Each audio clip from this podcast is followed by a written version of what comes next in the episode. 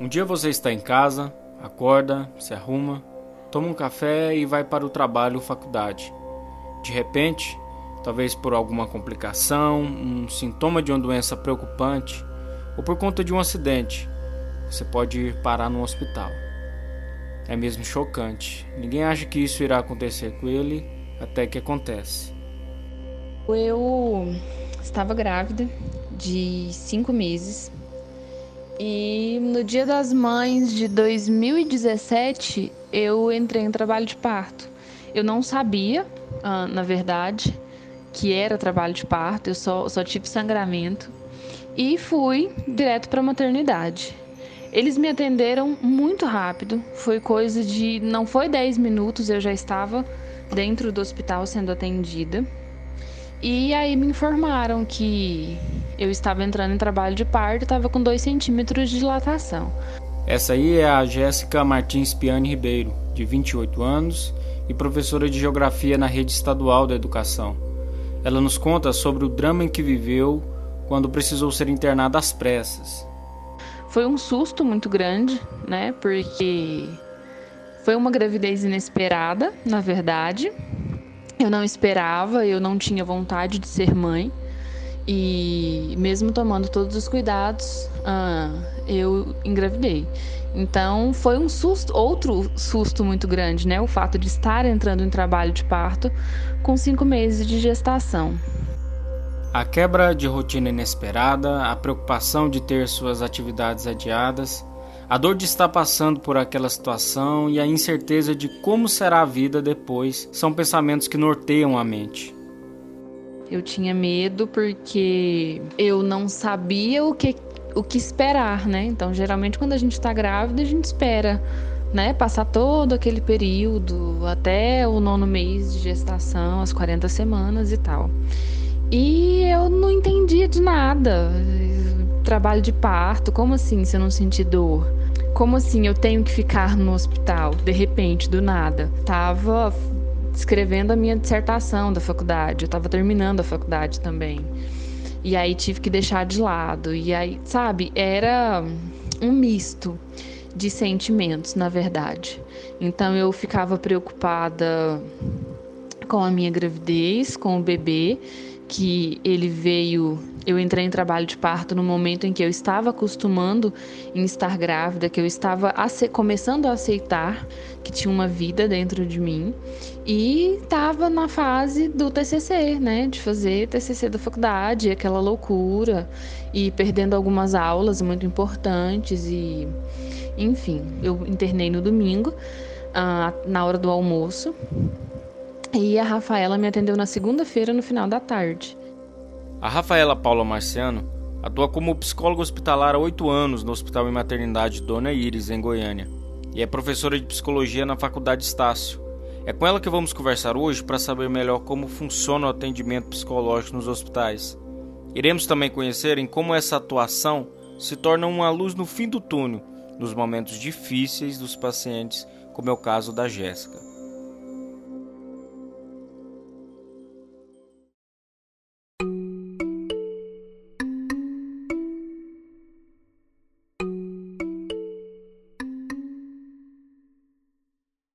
Rafaela, como é o dia a dia do psicólogo hospitalar?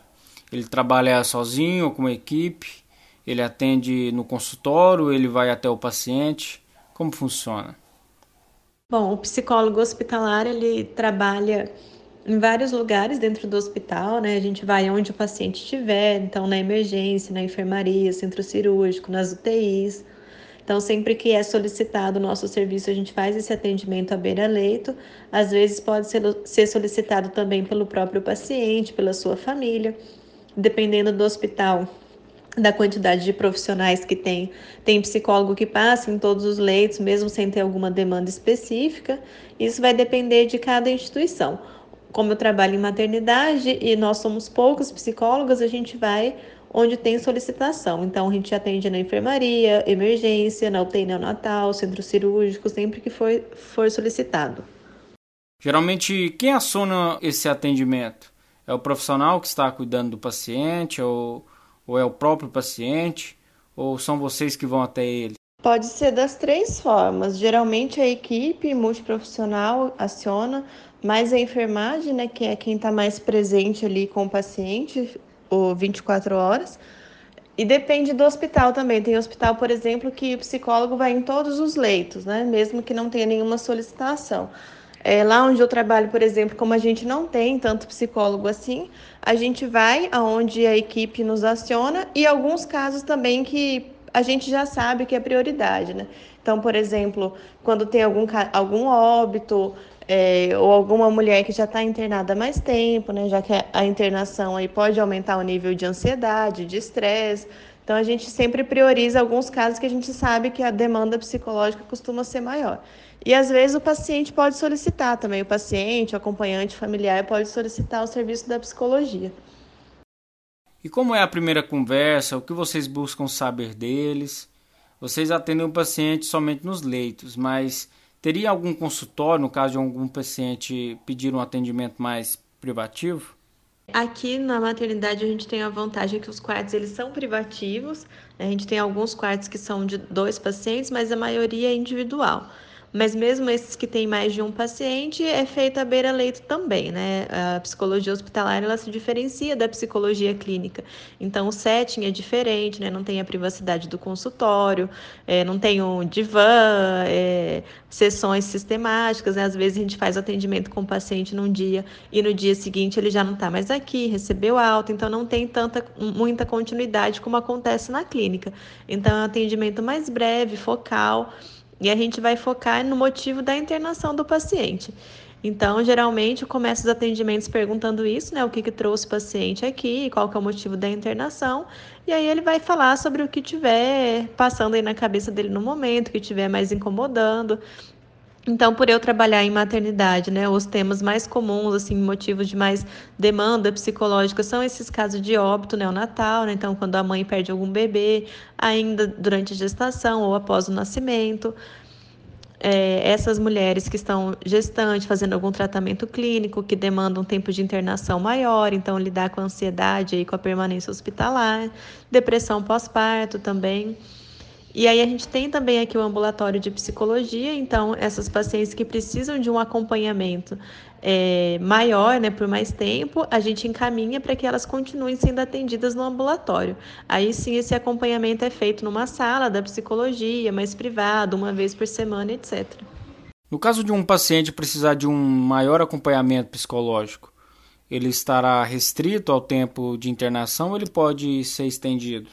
Bom, quem dá alta no hospital é o médico, né? Então, o nosso atendimento ele é todo organizado de acordo com a demanda clínica dessa paciente. Então, se é uma paciente que internou para fazer uma cirurgia, com dois dias ela vai embora, ela vai embora com dois dias, mesmo que ela tenha algum problema psicológico que ainda precisa ser resolvido, né? A gente não mantém a internação de uma paciente que ainda tem algum conflito ou alguma, precisa de alguma assistência psicológica.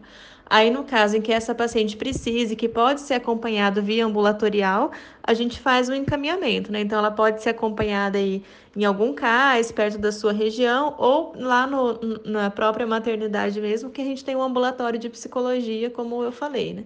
E quais as dificuldades, os desafios que os psicólogos no contexto hospitalar enfrentam? Bom, acho que um dos desafios é a imprevisibilidade do atendimento, tanto por não saber se no dia seguinte o paciente ainda vai estar no hospital, se vai ter recebido alta, se foi a óbito. É, então a gente tem um grande desafio aí de fazer um atendimento que seja é, que faça diferença na vida dessa pessoa e que pode ser talvez o único atendimento dela, né? Outro desafio também, eu penso com relação ao óbito, né, a questão da morte, da finitude da vida, são questões que mexem com a gente também, né? E nem sempre é fácil a gente estar tá lidando com isso. E a psicologia é relativamente nova dentro do hospital, né? Então, desde em 1954 que a psicologia começou a entrar no hospital. Então, é relativamente uma área nova para a gente, é, a gente tem que buscar e encontrar o nosso lugar aí dentro do hospital, aí tentar construir uma relação é, que não seja vertical, né, especialmente aí com o saber médico, e que eles levem em consideração também o nosso nosso olhar, a nossa visão com relação ao paciente, né, que não vejam apenas a parte biológica é, e que considerem aí que é importante também essa parte psicossocial. Bom, o Sistema Único de Saúde, o SUS, é bastante criticado por pessoas que utilizam, por profissionais da saúde, entre outros. Até vimos recentemente o ex-ministro Mandetta criticar o SUS, mas depois voltar atrás e elogiar o sistema. Você que trabalha em um hospital público, acredita que o SUS valoriza o psicólogo hospitalar? A maioria dos hospitais tem esse profissional? Ele tem proporcionado uma estrutura suficiente para vocês trabalharem? É, eu acredito que o, o, SUS valoriza muito mais que a rede privada, né? Então, pelo menos em Goiânia, eu não conheço nenhum hospital público que não tenha psicólogo, né? Eu não posso falar pelo SUS de forma geral, mas onde eu trabalho, sim, acredito que existe uma valorização do nosso trabalho, inclusive por parte da equipe, que aceitam nossa opinião, nosso parecer, a gente tem voz dentro da equipe. É, então, eu acho que sim, pelo menos no meu ambiente de trabalho, sim.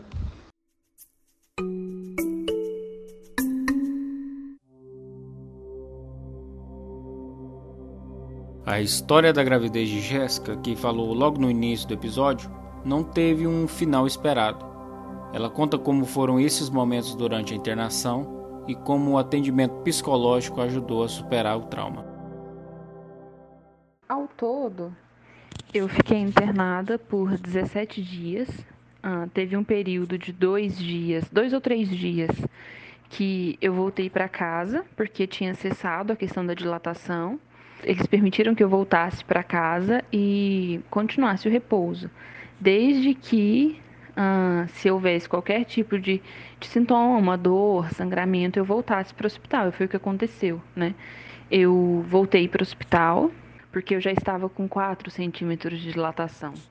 Nesse período, a Rafaela, ela ia em todos os quartos, né? Algumas vezes na semana. E ela conversava comigo por alguns minutos. No primeiro dia, ah, eu acho que por estar nervosa, com muito medo, eu não dei tanta atenção assim. Uh, e depois a gente foi pegando um pouco mais de. Eu fui pegando um pouco mais de confiança com ela ela não era muito direta, né? Ela ia pelas beiradinhas, né? Até chegar onde ela queria, o que ela queria saber. Então ela tinha um respeito muito grande. Ela sabia me acessar. Ah, o meu filho nasceu no dia 29 de maio. Ele ficou um mês na UTI lá. Então eu ainda fiquei um mês no hospital. Então era todos os dias, né? foram uns 30 dias, eu estava ali de manhã até a noite. Aí aconteceu de quando o, os bebês vão para UTI, né, para UTIM, ah, lá são outras psicólogas. Era outra psicóloga que atendia no momento lá. E eu, ela tentou se aproximar de mim e tudo, eu não, eu não me abri tanto. E com esse turbilhão de coisas acontecendo, como foi esse momento na UTI? O seu estado emocional ficou de que forma durante esse tempo? Logo, eu acho que uma semana depois que meu filho estava na UTI, eu estava no estresse muito grande. Então, o pós-parto, a questão da eu não poder pegar o meu filho, eu começar a entender o que tinha acontecido comigo, né? Eu não tinha mais um bebê na barriga, o meu filho estava na UTI, eu não podia pegá-lo no colo. Então eu ia explodir a qualquer momento. Era um estresse muito grande, né? Dentro de mim. São emoções que a gente não consegue lidar, por mais que a gente ache que seja muito forte, que vai passar, não é bem assim, né? Só que na hora a gente não entende muito. E aí um dia a outra psicóloga que atendia a UTI me procurou e tal, eu falei para ela que eu não ia conversar com ela e que se eu fosse conversar com alguém seria com a Rafaela. E ela me atendeu e foi o primeiro atendimento assim, depois de eu não estar mais internada e ter recebido alta da, UTI, da do hospital, mas continuar indo lá com meu filho, o primeiro atendimento dela comigo foi mais de duas horas e meia. Foi quase três horas de atendimento. E aí ali naquele momento eu eu consegui despejar tudo foi um momento assim muito, nossa, foi um alívio muito grande, sabe? É como se, se do nada a gente tirasse uma dor. Durante esse mês que vocês ficaram na UTI, Como decorreu a evolução do quadro do seu filho? João ele nasceu de cinco meses e meio. Ah, e como eu disse para você, ele não tinha, ele não estava com os órgãos amadurecidos, né? E na UTI, um bebezinho, né, muito pequeno, muito sensível, ele teve um problema no intestino e aí é como se fosse uma bactéria. E aí perfurou o intestino dele e a bactéria foi para a corrente sanguínea e aí ele teve uma infecção generalizada por conta disso. E aí quando foi ver, foi muito rápido e ele fez uma cirurgia, teve todo o atendimento, veio, veio uma outra médica especializada, fez a cirurgia, mas ele não conseguiu superar. E aí ele faleceu. E nesse momento que ele que ele faleceu, a Rafaela ela só trabalhava à tarde lá nesses dias, agora eu não sei como é, mas a outra psicóloga ficou junto comigo todo esse processo uh, dele estar tá fazendo a cirurgia. Uh, eu estava perto, eu estava vendo tudo, um pouco distante, mas estava vendo. E logo depois, uh, quando trocou de turno, né, a Rafaela foi diretamente lá para UTI e ficou comigo e com meu marido o tempo todo né? Quando ele faleceu, logo depois, ela não saiu de perto de mim em momento algum. E aí foi quando ela me ofereceu para continuar a terapia mesmo no dia, né? Então a maioria das mães prefere não voltar no hospital, prefere se afastar. E naquele momento ali eu vi que eu não conseguia sozinha. Então, acho que no momento até do desespero, a gente faz de tudo, a gente procura formas para tentar amenizar a dor, né? O que a gente sente. E aí foi quando ela ofereceu. Ele faleceu numa quinta-feira, se eu não me engano, e na segunda-feira eu já comecei a ir em atendimento. E quanto tempo durou esse acompanhamento psicológico? Houve uma melhora pessoal, emocional? O meu atendimento com a Rafaela durou mais de um ano ela teve paciência, ela teve muita empatia, muito carinho.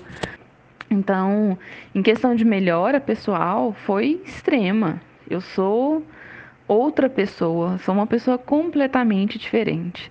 A Jéssica de antes nem estaria aqui falando com você com essa facilidade também, né? Isso a Rafaela me auxiliou muito nisso, né? Então, ela sempre jogava ali e eu tinha que ir atrás da minha melhora também, né? Não é bem somente ela, né? Se fosse assim, na verdade, seria muito bom, né? Seria mais fácil, mas foi um processo de, de desconstrução e a construção foi muito, a reconstrução foi muito dolorida. Outra coisa que eu penso também, eu não, não sei se eu já falei isso para ela, mas o João foi, né? O meu filho ele se chamava João Vicente. O João Vicente foi e deixou ela aqui para mim, para me, me ajudar nesse caminho. E é o que ela tem feito, na verdade, mesmo não me atendendo, é o que ela tem feito até hoje.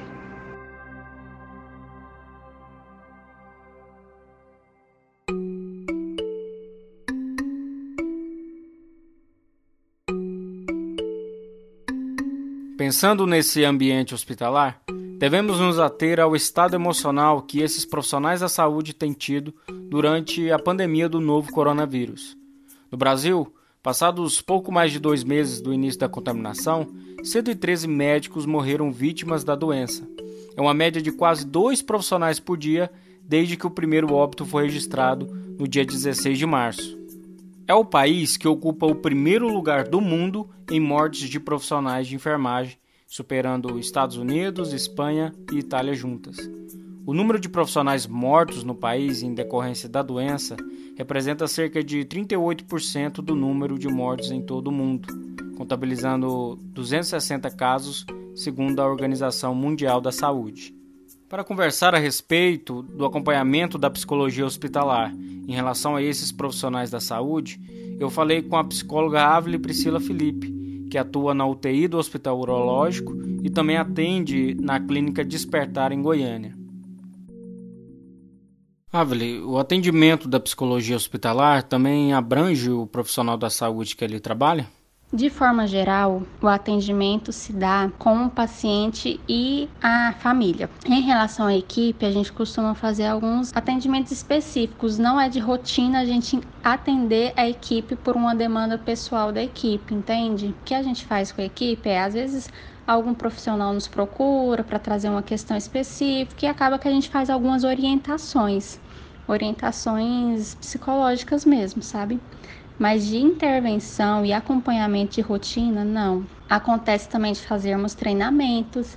Então, o psicólogo que faz parte da equipe, é, às vezes pode proporcionar alguns tipos de treinamento para a equipe, como, por exemplo, manejo da equipe, sobre o estresse dentro da unidade de UTI, então como que a gente pode minimizar o estresse. Então acaba que às vezes a gente faz alguns treinamentos, mas pensando na tríade, não apenas na equipe. O que seria essa tríade? A gente chama de tríade a relação paciente, equipe e família. Então, o psicólogo hospitalar precisa estar muito atento a essa tríade que anda junto. O que mudou nesse quadro de atendimentos aos profissionais da saúde por conta da pandemia da Covid-19?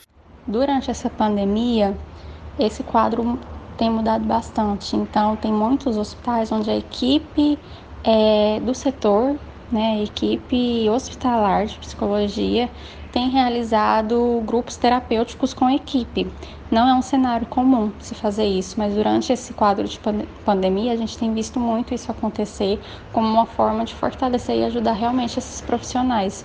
É, então tá tendo teleatendimento às vezes para a equipe, né, para os enfermeiros, para os médicos, para os fisioterapeutas, enfim, e grupos terapêuticos está tendo bastante durante esse tempo de pandemia. O que tem sido feito para essa equipe da saúde quando se queixam de ansiedade, de medo do contágio, do trabalho sob estresse?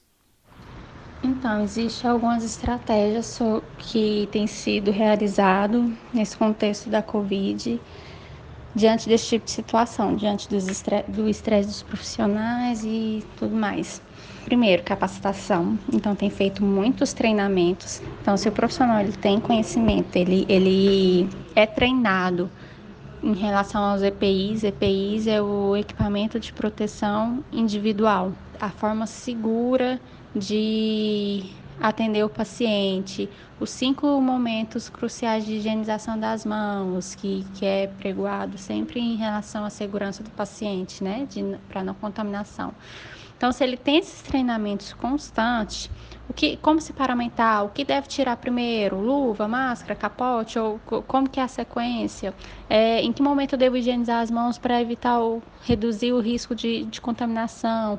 Então, se o hospital intensifica esses treinamentos, principalmente nesse momento, é, aumenta essa sensação de, de segurança do, do profissional. Então, primeiro, capacitação, treinamento, é... Segundo, a gente faz muito questionamento dessas crenças catastróficas, então, através dos grupos, né, das orientações, dos manejos de estresse, a gente orienta a questionar essas formas catastróficas pensar, então, o que você tem feito de forma prática que tem lhe dado segurança? Qual é a probabilidade desses tipos de estratégia que você está utilizando de receber o contágio? É, e de contaminar. Então, colocar ele para questionar mesmo os próprios pensamentos, porque às vezes se torna, se torna a parte emocional se torna tão exacerbada que impede o profissional de racionalizar, de conseguir pensar de forma mais racional. Então, a gente também faz esses questionamentos. Promover um ambiente acolhedor, é essencial para que o profissional se sinta seguro, se sinta que sinta que, que ele tem espaço ali para falar sobre suas angústias, criar mesmo esse espaço dentro da, da instituição para que ele possa falar, para que possa haver essa troca, porque às vezes o único, o parceiro mais próximo que ele está tendo nesse momento é o, é o colega de trabalho, porque já não tem mais contato com os amigos de outros ambientes, já não tem mais contato com os familiares, então acaba que o contato se limita aos pares dentro do ambiente de trabalho. Então, fortalecer esse vínculo entre a equipe para que haja essa troca, para que possa compartilhar angústias. Tem algumas técnicas específicas de manejo de ansiedade e de estresse, como relaxamento. Então, às vezes, treinar a equipe para sempre antes do plantão é, aplicar algumas técnicas de relaxamento, algumas técnicas de respiração, de mudança de foco, na hora que precisar, né? Porque tem alguns procedimentos que ele precisa estar tá bem focado no que ele está fazendo. Fa favorecer revezamento, então, quando houver trocas de plantão ou quando o profissional estiver no horário de descanso, a gente sempre incentiva a evitar ficar buscando mais notícias no, no momento de descanso dele sobre o Covid, sobre o corona. Tirar esse momento realmente para descansar tirar esse momento realmente para fazer é, atividades prazerosas. Então, tá no horário de almoço, vai dormir um pouquinho, vai ouvir uma música relaxante, vai fazer uma chamada de vídeo com alguém que tem saudade, que quer que gosta de conversar.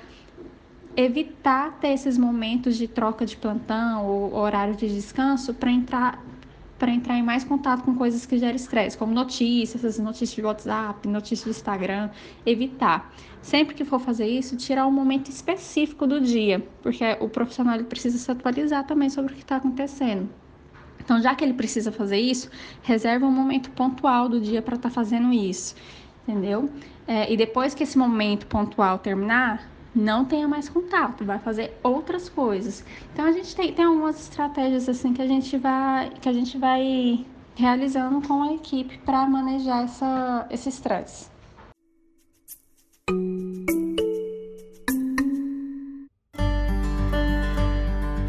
Bom, eu quero agradecer a todas as entrevistadas por terem cedido seu tempo para essa conversa. Agradeço você também, ouvinte, por ter escutado esse episódio. Semana que vem teremos um episódio bônus desse assunto onde as duas psicólogas que entrevistei aqui contam uma história que as marcou profundamente durante o atendimento no hospital. Esse episódio teve roteiro, edição e apresentação de Rodrigo Melo. Esse é o assunto aí trazendo o que há de mais importante em Goiás para você. Até semana que vem.